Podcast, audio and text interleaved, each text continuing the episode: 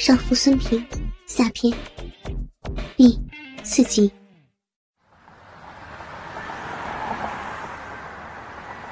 一个周末，孙平单位组织了一次两日一夜的周边游。回城的时候，在一个路口，一辆闯红灯的大货车撞上了孙平所在的旅游巴士，造成多人死伤，只有两人毫发无损。孙平就是其中之一。救护车来到后，医生给孙平做了初步检查，基本确定没事，说是如果不放心，有空可以到医院做一个详细检查。与死神擦肩而过，孙平惊魂未定。此时离家里还有几十里路，她第一反应就是给老公打个电话。没想到，秦健的手机却关机了。他没有打警队的固话，因为他知道秦健的工作性质，一般有重大行动的时候才会关机。他没有多想，拨通了赖伟强的手机，叫他过来接。两人回城的路上，也不知道开了多久，车突然停了。怎么了？车停了有小一分钟了，孙平才反应过来，转头想问问是怎么回事，可话只问了一半就说不下去了。发现身边的男人正撸着从裤子里钻出的大鸡巴，还用火热的眼神看着自己。你，你这是干什么呀？赖伟强微微一笑，伸手按开了女人的安全带。然后揽住他的后脖梗，往自己的胯间拉。来吧。什么呀？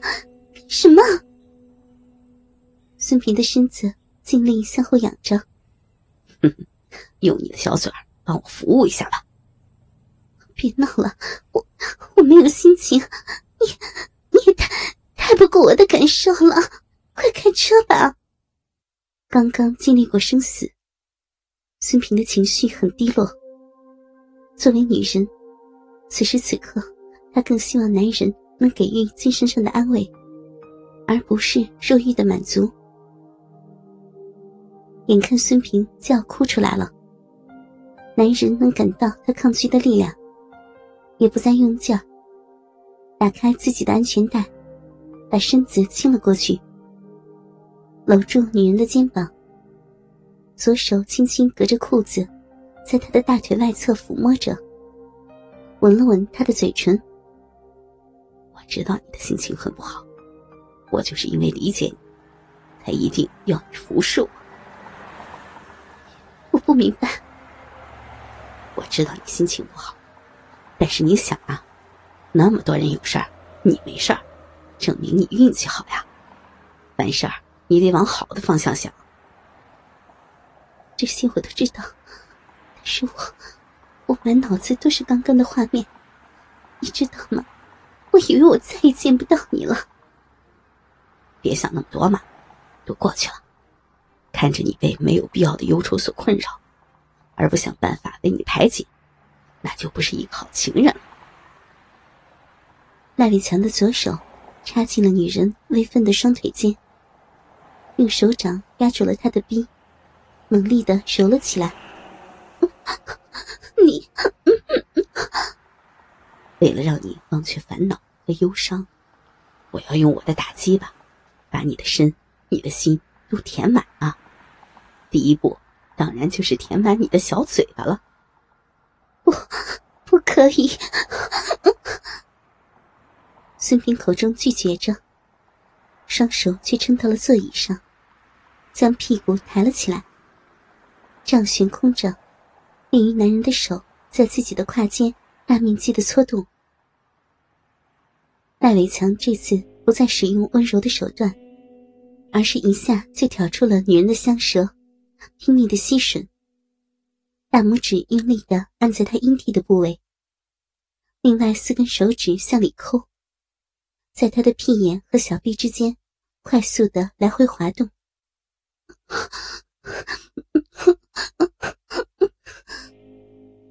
孙平的身体在颤抖，他紧闭着眼睛，舌头根处犹如即将断裂般的疼痛，加上下体传来的瘙痒，足以让脑神经麻痹了。赖伟强放开女人的舌头，把她流出的口水舔干净，然后就不再猥亵她的下身了，而是坐正了身子。别停呀！别停啊！孙平抱住了男人的胳膊，眼中尽是淫欲的火焰。先满足我一次，我自然会让你爽上天的。赖伟强一把将他的头按在了自己的裤裆，孙平也再不推拒了，一口叼住了直立的大屌。一上来就发力的上下套弄，连平时口交时的温柔舔舐都省了。他知道，自己活动的越快，男人得到的快感就越强烈，自己口腔中的感觉也就越强。还要用疯狂的性交来使自己麻痹，使自己忘却心中的负面情绪。赖伟强一阵得意。看了一眼后视镜，一脚跺在了油门上。孙平一直在使用生活的技巧，不知道为什么，给这个情人口交好像变困难了。记得第一次给他口交的时候，只要用一只手攥住鸡巴的底端，自己的喉咙就不会怎么受苦。可现在，除了那个大龟头。还有一小段阴茎，都挤进了自己的咽喉里。他也曾怀疑过，赖伟强的鸡巴在不断的长大。可每次都没来得及问，就被日得死去活来了。等一觉醒来，就不记得要问了。孙平知道，虽然大小并不能决定一切，但他本来就很持久，恢复能力又强。现在再加上个头，自己真的是没有什么好抱怨的。没几分钟，车就开到了收费站。赖伟强有点爽糊涂了。等到他交费的时候，才想起没有事先准备好钱。他左手按了一下车窗的按钮，然后就挺起身，开始从西裤的屁兜里向外掏钱包。对不起，对不起啊，稍等一下。孙平也只能把嘴里的鸡巴吐了出来，但右手还是飞快的撸着鸡巴。本来，因为车窗是贴着黑膜的，如果只开一条缝，交了钱就走人的话，外面的人是无法看清车里的情况的。可这辆车的车窗是那种按一下就完全降落的，赖伟强又急着找钱。忘了再按一下电钮止住他。这么一来，车里所发生的一切，就都毫无保留的暴露给了收费员。那个收费员是个三十多岁的女人，长得还真有几分姿色。车窗一开，他先是听到了一阵荡荡的呜呜声，紧接着就瞧见一个女人抬起了头，脸颊由于欲望而微微发红。眼神也是迷茫的。收费员稍稍欠了一点声，一根高耸的大鸡巴就映入了他的眼帘。啊！他吃惊的惊叫了一声，